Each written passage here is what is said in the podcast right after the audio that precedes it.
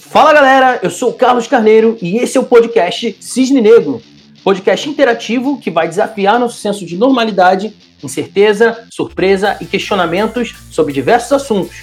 Continuaremos a falar sobre o futuro da contabilidade com as contadoras Mariane Maronjo e Viviane Machado. Fiquem com a segunda parte do episódio. A Erika lançou uma pergunta aqui. Falou: Vocês acham que essa mentalidade confortável que os contadores têm é porque somos obrigados a ter um ou porque ainda não tem concorrência o suficiente? Então, vou pegar já a sua pergunta e vou meio que falar aqui. Na verdade, eles têm concorrência entre eles, né? Então tem alguma, né? Eles não, eles têm meio que uma estabilidade de saber que tem uma demanda artificial por eles, tá? E eu acho que tua pergunta está nessa direção, né? O fato de ser obrigatório gera uma demanda artificial aí, uma espécie de reserva de mercado. Então, a, o mercado ele está, de certa forma, protegido porque as empresas têm que ter os contadores. Porque se não tivesse, se o empresário tivesse a escolha de ter contador ou não, como ele pode ter um consultor na empresa ou não, ele pode ter é, um, um, um, serviço específico, um software específico ou não. Então ele poderia não contratar o contador, aí eu acho que o contador teria, seria desafiado a ter que mostrar o valor para existir. Não é o que acontece hoje. Para a existência dele está assegurada. Mas ainda assim, isso não significa que o cara que hoje simplesmente se formou contador consegue no mercado cliente, né? Então, de certa forma, ele também precisa conseguir. Então, eu não sei se é essa mentalidade confortável exatamente ou se é um, um pensamento um pouco elitista, vamos dizer assim, de certa forma. Como assim, dizer? Como assim elitista? Como se ele se visse é, muito importante, sabe? No sentido de, tá vendo? Ó, eu sou tão importante que o governo botou uma lei que obriga que, eu, que o empresário tenha que me contratar porque eu sou muito importante. Então, os outros que precisam de mim, certo? Então isso daria uma certa miopia de não observar a necessidade do cliente dele. Porque no mercado sem regulação, você precisa atender a necessidade desse cliente para poder ter ele como cliente. Já hoje não. Porque sendo você ou não, algum contador o cara vai precisar. Então se você tiver um diferencial, você está muito bem. Mas se não, nada te garante, mas pode ser que você dê sorte também. Né? Então tem um pouco do que você falou e um pouco dessa situação que eu vejo de, de, de como o contador se vê. Ele, ele, ele glamoriza muito o papel dele e só o dele, né? Ele não enxerga dos outros. Parece professor de, de, de matéria específica em, em, escola técnica e faculdade, que eles sempre acham que o professor ali, que a matéria que ele ensina que é muito importante, e os outros não é, mas todos são assim. Se tudo é muito importante, nada é muito importante, tudo é igual, certo? Então rola uma miopia nesse ponto, assim, ele olha muito para a contabilidade e pouco para os outros. Né? Me parece isso. Né? Parece que ele trata tudo de forma mais pasteurizada, como uma formalidade, sabe? Não tem essa regra aqui, tem que fazer aqui, coisa e tal, que é o que a gente já falou aqui, né? Quando o contador vai lá e observa o negócio daquela pessoa, ele, ele quer atender a necessidade daquele cliente ali, na medida para ele, né? E na medida do que ele vê que precisa também. Então tem dos dois lados. Mari, então você quer comentar alguma coisa sobre essa fala aí da tia Érica? Olha, comento sim. Eu posso dizer que além de tudo isso que você falou, do que ela disse, né, em, em relação a, a, elitizado ou de que, no caso, ele é obrigado, né, então a empresa passa a ser obrigada a ir atrás de um contador. É, eu vejo que a gente está passando por um momento de mudança. Até eu acho que é isso que a gente está, né, no caso, provocando aqui no podcast. Aqueles contadores que são mais antigos, né, vamos dizer, tanto de idade quanto de mentalidade, tá? Não é só, não é só os antigos de idade, mas o de mentalidade também. Esses ficam presos a essa, essa obrigatoriedade. Ah, toda empresa precisa de um contador. E não busca se atualizar, não busca a, aprimorar, não busca crescer, não, não busca nada. Ele fica preso a isso, minha visão. Os mais novos e com mentalidades diferentes, com vamos dizer assim, com facetas diferentes dentro de um negócio, estão mudando. Tanto é que a gente tem algumas contabilidades que são, você até comentou no início, né, as contabilidades digitais, as plataformas, tá? É, existe um perfil específico para esse tipo de cliente. Porque do mesmo jeito que a gente está falando que existem contadores que atendem visando a solução para o cliente, que é essa parte consultiva, tem os contadores que entregam guias. E a gente inverter o papel, nós temos clientes que são empresários que eles estão interessados apenas, na, apenas nas guias. E tem clientes interessados que a gente esteja com ele, que esteja fazendo parte do planejamento estratégico da empresa, que cresça com ele da mesma forma que eu tenho essa mentalidade. Então nós temos as duas, os dois lados. Então, hoje no mercado, os mais antigos são vinculados a essa obrigatoriedade e os mais novos estão procurando caminhos diferentes, desde os caminhos mais automatizados a, claro, o caminho mais consultivo. Né? Então, também vejo essas duas pontas. E nós temos o mercado por aí, que são os empresários. E a tendência é que aumente cada vez mais né, o mercado de empresários. E aí a gente vai começar a esbarrar no mesmo tipo de mentalidade desses contadores. É a mentalidade dos empresários. O que, que o empresário quer? Ele quer a consultoria de um contador, ele tem é, uma empresa que precisa ou necessita de um, um BIC, de um planejamento, ou não, é uma empresa menor que precisa de um bom acompanhamento, ou simplesmente o empresário tem a mentalidade que para ele tanto fez ou tanto faz. Ninguém pode ser obrigado a nada, né? Então eu não posso empurrar uma contabilidade consultiva para um cliente que não tem interesse, mas eu não vou deixar de atender se ele pedir apenas a guia. Então a gente também tem que entrar, né? Que nem você falou assim lá atrás, ah, não vou nem falar que nem que sim, nem que não, não é para apoiar um lado nem o outro. Então a gente precisa realmente conversar e entender, porque assim, existem pessoas e pessoas, e vai existir mercado para todos, mas vai existir mercado para aqueles que querem o mercado, que vão fazer diferente para o mercado. Independente se for uma guia bem impressa ou bem estruturada numa plataforma, ou uma conversa com planejamento estratégico de dois, três, dez anos que seja. A gente precisa enxergar tudo isso. Acho que eu consegui explicar né, um pouco um pouco dos dois, né? Tanto o que você falou quanto o que a Erika falou e completei um pouquinho. Gente, eu quero falar muita coisa sobre isso, porque assim, eu trabalho com contabilidade há muitos anos. Eu aprendi contabilidade com contadores muito antigos. Meus pais, eles tinham comércio, então desde muito pequena vejo eles é, como que era o relacionamento, né, da, do, da meu pai e da minha mãe com a contabilidade. Fui estudar contabilidade, fui trabalhar, conheci muitos contadores, aprendi muito com muito contador antigo, né, muito contador da época da da gelatina, né? Então, assim, é, o contador. Eu que negócio é várias. De época da gelatina. É... da época que a gente fazia os livros com a gelatina. Eu não sei direito porque eu não, não peguei essa época. Eu peguei a época da datilografia, né? Mas para fazer os livros contábeis tinha que passar uma gelatina. Eu não, não sei como direito, mas para fazer toda a escrituração contábil era, era um processo bem, bem complexo, né? Eu peguei a época só de datilografia e de escriturar alguns livros, mas aí já começou a, a, a, informática, a tecnologia e já foi, já foi melhorando muita coisa, né? Eu só tenho uns 20, quase 25 anos de contabilidade. Então, assim, e agora, como empresária contábil, o que eu vejo é o, o contador, ele é uma pessoa, eu acho que os mais antigos também, né? Porque a contabilidade era um mal necessário, ainda é um mal necessário hoje. Toda empresa tem que ter um contador, né? Porque a gente tem a, a nossa legislação, como a, a, Mariane falou, a nossa legislação ela é, é extensa, muito extensa.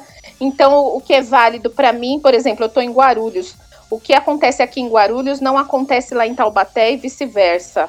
Então, a gente tem é uma complexidade muito grande de legislação e de coisas para entender. O contador, ele tá um pouco, sim, nesse papel de comodidade, porque a, o empresário tem que ter o contador. Então, eu tô aqui na minha, é, sei que vai aparecer um cliente aqui na minha porta. Só que assim, é, ele não vai conseguir ficar com esse cliente muito tempo, porque os clientes estão mudando também a forma de pensar. Muitos ainda pensam, ah, contador é um mal necessário, ah, puta, eu preciso pagar o contador, eu preciso ir no contador, tudo mais. Mas muitos estão dando valor à nossa parte consultiva. Então, esse contador que está mais cômodo, que acha que as coisas estão mais fáceis, ah, eu tô, eu tô aqui, eu sei que todo mundo vai precisar de mim. Isso não vai durar muito tempo, eu acredito. Sou super a favor da tecnologia, eu tô tentando, vocês sabem, né? Eu tô tentando ao máximo colocar tecnologia no escritório, que eu quero ir para a parte consultiva que esse é o trabalho do contador.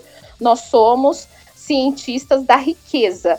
E o cliente precisa entender também que o que ele precisa, a gente tem de informação. Então, às vezes, o cara, ele, ele é tão, tão viciado nessa coisa de, ah, o contador é um mal necessário, ah, o contador, ele me dedura para a Receita Federal. Eu não vou mandar meu extrato bancário para o contador, porque senão a Receita Federal vai ficar sabendo que eu estou faturando mil e estou emitindo nota de 100 entendeu? Então a gente precisa tirar um pouco disso também, fazer a parte consultiva né? e ter um pouco mais de conversa com o empresário, porque às vezes nem o empresário sabe o que ele quer. Então você tem que, às vezes o cara chega, isso acontece muito comigo. Ah, eu preciso abrir uma empresa, Vivi. Quanto que você me cobra para abrir a empresa? Aí eu falo, não, a gente precisa conversar primeiro para eu entender o que você quer fazer, como que você vai fazer, como que vai ser a abertura dessa empresa. Ah, não, Vivi, mas eu já tenho um orçamento de dois, três aqui e, e todos já me passaram. Quanto que você vai me cobrar? Então falta essa parte também do contador sentar do contador conversar com o cliente, entender o que ele quer. E muitos não fazem isso ainda, tá? Eu acho que a gente está passando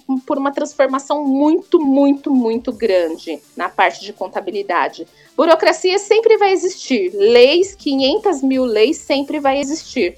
Mas agora a gente está tá, tá mudando e eu acho que poucos contadores, a concorrência está muito grande, tá? Está muito grande, principalmente agora, nessa época de de, de recessão de mercado, de pandemia e tudo mais, todo mundo que tem o, a, a, o CRC lá abre uma portinha, mas são poucos que vão ficar, porque são poucos que vão conseguir passar por essa transformação. Vamos pensar o seguinte agora aqui. De tudo que a gente falou aqui, o que, eu entendi? O contador, ele parece acreditar que todo empresário deveria consumir todo o serviço que ele presta. Certo? Parece isso. O contador que reclama, né? Do, do empresário e tal. É, a Mari citou isso aí agora há pouco também e falou: pô, tem um cara que quer uma que quer consultivo, que quer mesmo um, uma consultoria para contabilidade. Tem o outro que quer só umas coisas rapidinhas e tal. Na verdade, isso não é uma coisa só do contador. Toda profissão tem isso, tá? Por exemplo, advogado mesmo. O uso que as pessoas têm do advogado varia, certo? Tem gente que quer um monte de coisa, tem gente que quer pouquinho, tem gente que quer um, um, uma só coisa ali, porque às vezes é, é área, às vezes é trabalhista, às vezes é criminal, às vezes, é, entendeu? De outro. É, o direito empresarial mesmo, é fazer contrato, é, é só mesmo relação de formalidade de alguma coisa. E o administrador, por exemplo, também. Tem gente que é empresário que contrata administrador profissional para administrar a própria empresa dele. Né? Isso não é demérito, não é vergonha nenhuma. Até porque eu queria ter um monte de administrador para mim, né?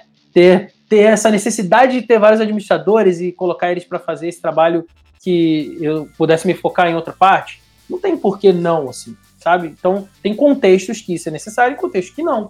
Como toda profissão, se você puxar aqui, você vai pensar. Então, essa reclamação é meio infundada no sentido de que parece que o contador é, é, ele está meio enviesado nesse sentido de achar que o empresário deveria consumir toda a gama de serviços que ele oferece, quando na verdade a prática comum do mercado é, é consumir on demand tudo, né?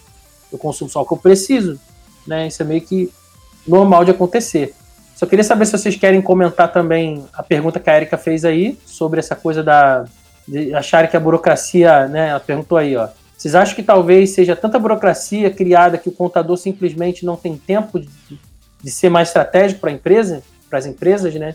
Ela falou assim, tentando ser um pouco mais empática com os contadores. Estão vendo o, o efeito que a burocracia tem também no trabalho do contador. É, na verdade, é isso mesmo. A gente tem muita burocracia, então às vezes o cliente não entende. Então, às vezes, o cliente não entende hoje para abrir uma empresa. Hoje, eu mandei um orçamento hoje para um, um cliente e ele me perguntou assim: Vivi, quanto tempo a minha empresa está aberta? Em quanto tempo a minha empresa está aberta? Eu falei para ele assim: olha, se dependesse de mim, em dois dias a sua empresa já estaria aberta, mas não depende de mim. Então depende de eu fazer o processo, é, é, eu tenho que entrar na. Eu tenho que redigir o contrato, isso já está meio que automatizado. É, se é em São Paulo, já está mais fácil, porque em São Paulo você joga tudo lá e já, já sai automático. Aqui em Guarulhos, não. Eu ainda preciso redigir o contrato, eu preciso entrar na junta comercial, gerar todos os documentos dentro da junta comercial entrar na Receita Federal, gerar todos os documentos dentro da Receita Federal. Depois eu tenho que pegar todas as assinaturas, pegar esse processo, levar na junta. Hoje, por conta da pandemia, aqui em Guarulhos, a junta comercial está fazendo agendamentos, então se eu quiser um atendimento para abertura de empresas, eu tenho que fazer um agendamento e tá levando isso em torno de 7 a 10 dias para o agendamento. Então, eu, quando eu consigo o agendamento, eu levo a documentação lá e depois eles demoram de 5 a 6 dias para analisar, às vezes até 10 dias para analisar. Então, tá muito, muito demorado o processo. E às vezes o cliente não entende isso. Não entende que a gente tem que seguir esses passos. Então, isso atrapalha muito. Isso atrapalha muito o nosso trabalho também, porque o, o que a gente conseguia.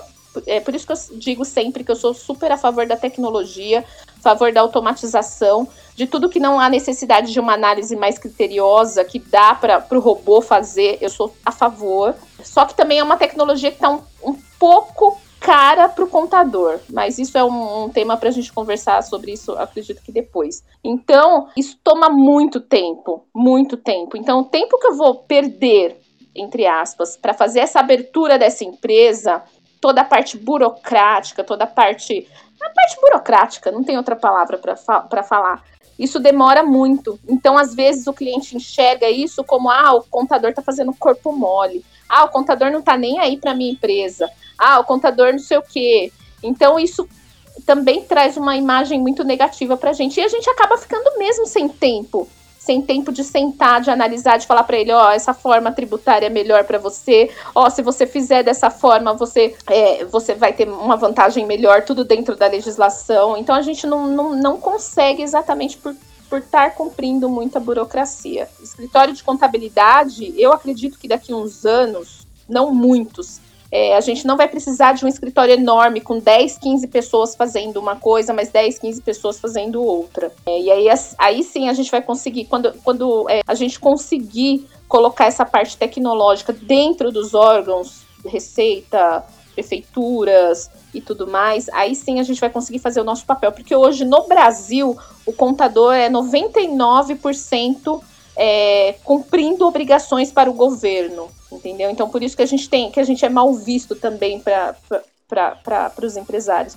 Então às vezes a gente não tem tempo de estudar é, o cliente, porque a gente precisa estudar a lei que está saindo agora, o que, que aquilo vai impactar para o meu cliente, eu preciso avisar para o meu cliente, e às vezes não dá nem tempo de avisar para o cliente, já mudou de novo, então a gente fica muito preso a isso também. Eu entendi agora na sua fala esse viés, né? Isso acontece talvez porque como muito das funções do contador são relativas à entrega de valor para o governo, isso pode significar um pouco do atrito que tem com o empresário, né? porque não é um, algo que ele demanda, ele empresário, mas sim que o governo demanda dele ou do contador. Né? E aí, Mari, o que, que, você acha disso? Eu concordo com essa, esse viés, né? Porque o que acontece? Aí vem o do, do antigo mesmo, né? Que é o tal do contador mal necessário, que o contador é obrigação que está na lei, foi instituído nesse formato. Isso é cultural. O contador, ele lá atrás, ele foi instituído para quê? Para informar o governo em tudo aquilo que a empresa faz. Então, isso a gente não muda. Mas o que a gente muda é com a tecnologia o que a gente precisa informar para o governo ser fácil, prático, rápido. E aquilo que a gente devolve para o empresário, que são a parte de consultoria, a parte gerencial, de devolver números, de analisar leis. E uma coisa que a Viviane falou é que realmente a gente algumas vezes fica tão assim, ah, lê você termina de ler a lei, você pega a sua carteira de cliente e fala assim, ó, ah, esse aqui, esse aqui eu preciso conversar e explicar essa nova lei. Na hora que você vai pegar o telefone para ligar para o cliente, você escuta um anúncio assim do, do Jornal Nacional. Ah, lei, não sei do que, fulano de tal diz que caiu. Você, nossa, acabei de estudar o negócio para falar para o cliente que a gente agora encontrou uma forma boa, ou era uma forma ruim, que seja, agora já não é mais. E isso, infelizmente, durante a pandemia aconteceu bastante, porque a gente passou por um, passou e ainda está passando, né, por um período assim que sem precedentes. Então, de manhã podia, à tarde não, à noite talvez. É, infelizmente, isso é algo que, que aconteceu. A, essa questão dessas mudanças, né? Muito rápidas, assim. Mas a parte de tecnologia, que ela é a favor, eu também sou, que entra o que eu já comentei. Nós temos muitos órgãos. E muitas vezes não chega em todos eles essa tecnologia. Não basta somente o escritório estar bem aparado com tecnologia, recebendo os arquivos eletronicamente, tenha backup em nuvem, o sistema é web. Ah, não basta só isso, a gente precisa de toda a comunicação com todos os órgãos. Cada estado tem um, um sistema diferente para se abrir empresa. É, cada município tem uma burocracia totalmente diferente para se abrir empresa. Ela comentou, São Paulo é muito mais automático, cidade de São Paulo. Lá em Guarulhos já não, aqui em Taubaté também não. É algo mais manual. E isso demanda bastante tempo. Porque é você pegar os dados, imagina você pegar o RG, o CPF, o comprovante de endereço, tudo isso. E vai lá e digita. Tá lá, né? Não precisa. Hoje em dia a gente não tem mais a máquina de datilografia, mas eu também já usei ela. Aí você vai lá e digita tudo no computador, bonitinho. Depois, como ela disse, sai imprimindo papel, vai lá, colhe a assinatura e volta para cá e marca. Então, essa parte realmente ainda é muito burocrática e demanda muito tempo, fazendo com que a gente perca o tempo no sentido de análise, né, para atender melhor o cliente. Pegando com base isso tudo que vocês falaram, estou aqui pensando em outras coisas e vou devolver mais uma pergunta para vocês e aí cada uma responde. É, me diga então, Mário, o que, que você acha sobre essa questão então do contador? O contador ele é ou deve ser um empreendedor na sua visão? Ele é, deve ser e eu sou. Pode ser? em primeiro lugar, ele tem uma empresa. Significa que ele tem que ter uma mentalidade empreendedora ele precisa imaginar soluções para o próprio negócio dele. Em segundo lugar, ele demanda, ele conversa com outros empresários, com outros empreendedores. E vão ter os empresários e empreendedores. Os empreendedores vão se identificar com contadores mais empreendedores. Aí que a gente começa a fazer a segregação no mercado. Qual é o tipo de cliente para o tipo de contador? É, porque quanto mais empreendedora a pessoa é, ela procura sempre novas soluções. Nem sempre a tecnologia, né? Hoje a gente tem muita coisa Perfeito. voltada à tecnologia, mas nem sempre é para a tecnologia. Uhum. Quando a gente fala na, na consultoria em si, não tem tecnologia entre aspas, porque a consultoria é eu de frente com o cliente, é você comunicar, é você conversar, é você, você pode rabiscar, você pode é, pesquisar na internet, fazendo essa consultoria, levando documento para cá. Tem N formas de trabalhar. Mas isso é você conversar com uma pessoa. Isso significa que o contador ele precisa entender e precisa desenvolver isso como como empreendedor, né? O contador ele tem que ser um empreendedor para ele poder crescer e atender outros. Essa é a minha visão. Eu ia falar isso exatamente agora. Eu, eu sou empresária contábil há pouco tempo, há seis anos, né, que eu resolvi empreender nessa área. Então, eu trabalhei muitos anos em empresas, né, na parte corporativa mesmo. E quando eu decidi abrir meu escritório, eu falei assim: antes de abrir o meu escritório, eu preciso ter a experiência para poder é, atender o meu cliente. Então, eu vou trabalhar em escritório de contabilidade, mesmo ganhando menos. Eu fui, trabalhei em escritório de contabilidade de 2008 a 2014. Aprendi muito. O último escritório que eu trabalhei, então, foi uma escola, assim, que eu tenho muito a agradecer. Mas quando a gente trabalha, para mim, pelo menos, né? Quando eu trabalhava na, nas empresas ou no próprio escritório de contabilidade, eu amo contabilidade. É, eu até me vejo fazendo outras coisas, mas nunca longe da contabilidade. E eu sempre gostei daquela. Eu sou aquela contadora meio raiz, assim, sabe? Eu gosto de papel, eu, eu preciso me desvencilhar dessas coisas, mas eu gosto de papel. É, eu amo ficar na frente do computador ali, só eu e o computador, fazendo conciliação, fazendo. fechando balanço. Eu gosto muito de fazer isso. Ou fazendo uma análise tributária, ou lendo alguma coisa. E aí, quando eu fui empreender, que é, a gente não aprende isso, né? A gente não aprende. Então, assim, eu tive um pouco de experiência com os meus pais, que eles tinham comércio, mas não, não é a mesma coisa, porque comércio e serviços é um pouco diferente, né? Comércio, você tá ali, você atende o cliente, ele foi comprar alguma coisa, serviço não. E aí, quando eu fui ser empresária contábil, eu pensei assim, meu Deus, eu amo ficar quietinha no meu canto, é, estudando, fechando balanço, fechando uma folha de pagamento. Como que vai ser agora? Porque eu preciso ir atrás do cliente, eu preciso conversar com o cliente, eu preciso entender a necessidade do cliente. Então, assim, para mim foi uma coisa é, é, um pouco. Não foi tão tranquilo, me tirou do meu, da minha zona de conforto. E eu acho que é isso, o empreendedor é isso, é a gente sempre sair da zona de conforto. Quando tudo tá muito confortável, você fala, meu, tem alguma coisa errada, deixa eu me mexer, porque senão logo, logo é, eu não vou estar tá mais nem aqui, né? Eu vou acabar saindo ou por bem ou por mal da minha zona de conforto. Todo, todo contador, ele é um empreendedor, eu acredito, né? A maioria dos contadores. Um CRC de técnico de contabilidade já te dava muita coisa a gente está passando por uma transformação muito, muito, muito grande. Tanto na parte de, de, empresário também, né? Não, não só do mercado. Eu acho que o mercado está mudando muito. E eu acredito que essa pandemia trouxe isso e vai, vai mudar muito mais ainda para melhor.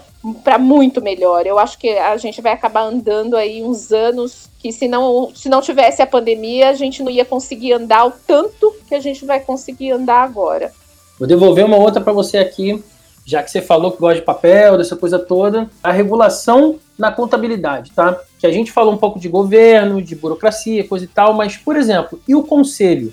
Qual é a influência do conselho de classe na contabilidade? Porque eu sei que tem vários pontos de influência aqui nessa relação empresário-contador, que é complexa, então vamos para o conselho agora, né? Vocês citaram rapidamente quando mencionaram e tal, né? E como que é isso aí para você? Como é que você vê a influência aí? Olha, eu vou falar eu, tá? Eu, Viviane, como que eu enxergo e como que é a minha relação com o conselho, com, com o Conselho Regional de Contabilidade ou com o Conselho Federal de Contabilidade. É, a minha relação é pagar anuidade, tanto a minha quanto a do escritório, que eu tenho dois CRCs. Tem uma eleição uma vez a cada dois anos, que a gente é obrigado a votar, mas que eu, pelo menos, nem sei quem está lá, nem sei. Ve muitas vezes tem um candidato só, uma chapa só. E fiscalização. Pelo menos aqui, para mim, de dois em dois anos, o fiscal bate na minha porta, me pede contratos de é, cliente, contador, me pede relação de, de quantidade de clientes que eu tenho, me pede um monte de coisas. Essa é a minha relação com o CRC. Eu acho que é um órgão muito político, muito político, muita coisa que deveria ser feita. Eu falo muito isso porque aqui em Guarulhos eu tive uma relação bem próxima com o delegado regional de contabilidade e muitas vezes eu chegava para ele e falava: Meu, não dá para fazer isso, meu, não dá para fazer aquilo, meu, por que, que o CRC não, não atua nisso? E ele sempre falava: Meu, a gente é, é, é nós estamos lá, mas de braços atados, porque é um órgão muito político. Então tem muita coisa que deveria que eles deveria nos ajudar, tanto nessa parte burocrática mesmo, de chegar e falar assim, igual a OAB, né? A OAB tem uma tabela lá de serviços e não pode cobrar menos que tanto para uma consulta. De, se é uma consulta de meia hora, o valor é tanto, se é uma consulta de uma hora, o valor é tanto. Tanto nisso quanto no, no, no governo tanto no governo federal, no governo estadual ou aqui nas regionais, cada município é uma regional e, e, falar, olha, vamos tentar fazer uma forma diferente, vamos tentar ajudar o contador, vamos tentar ajudar, desburocratizar. E isso não acontece. Então, assim, a minha relação com o CRC é essa, é, é de pagar anuidade, votar uma vez por ano, que gente, uma vez a cada dois anos que a gente é obrigada, e, e, e, atender a fiscalização uma vez a cada dois anos também que a gente é obrigado. Só isso, no meu ver, tá? Eu, Viviane. Olha, a minha relação é bem parecida com a Viviane. Também pago a minha unidade, pago do escritório. Nunca passei por fiscalização, mas eu já sou um pouquinho assim. Eu acho que a fiscalização deveria ser melhor, deveria realmente existir. Ela está falando que ela passou a cada dois anos, mais ou menos, ela passa. Deve ser a cidade. Porque aqui na minha, em Taubaté, não conheço escritório que foi fiscalizado e conheço muitos escritórios que são, vamos dizer assim, não muito certinhos, né? Que, que deveria, na minha opinião, ser, serem vistos. Então, assim, bem resumido, é, eu acho que um conselho federal, regional, né, de contabilidade, ele não faz o que o órgão em si deveria fazer. Né? Todos os conselhos, que ela citou da OAB, eles lutam pela categoria. E eu não vejo que é isso que o nosso conselho faz. É, eu vejo algumas politicagens também, mas uma coisa que eu acho que eles poderiam muito bem fazer, que toda a classe sairia ganhando, é o que a gente tem de melhor.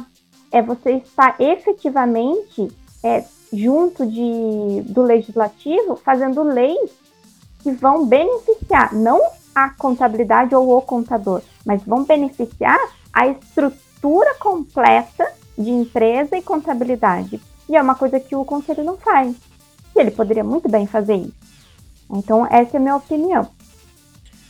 Certo. É, só para eu entender uma coisa, você falou que tem escritórios aí na sociedade que tão, não estão muito certos e tal. Qual que é o tipo de ilegalidade que pode ter num escritório de contabilidade? Só para eu saber, assim, porque eu não consegui enxergar, né, não consegui visualizar o que, que pode acontecer aí que a fiscalização tentar observar, o que, que seria? Só para eu entender aqui, porque não sei as outras pessoas, como leigos também, talvez tenham tido essa dúvida. Né? Carlos, é, pelo menos aqui eu já tive uma experiência, vou responder um pouquinho antes da Mari. é, eu já trabalhei num escritório que ele não era escritório, ele era um escritório de contabilidade em si, só que na, na razão social, nas atividades ali, ele não era um escritório de contabilidade, era aquela atividade de outros serviços administrativos e tudo mais.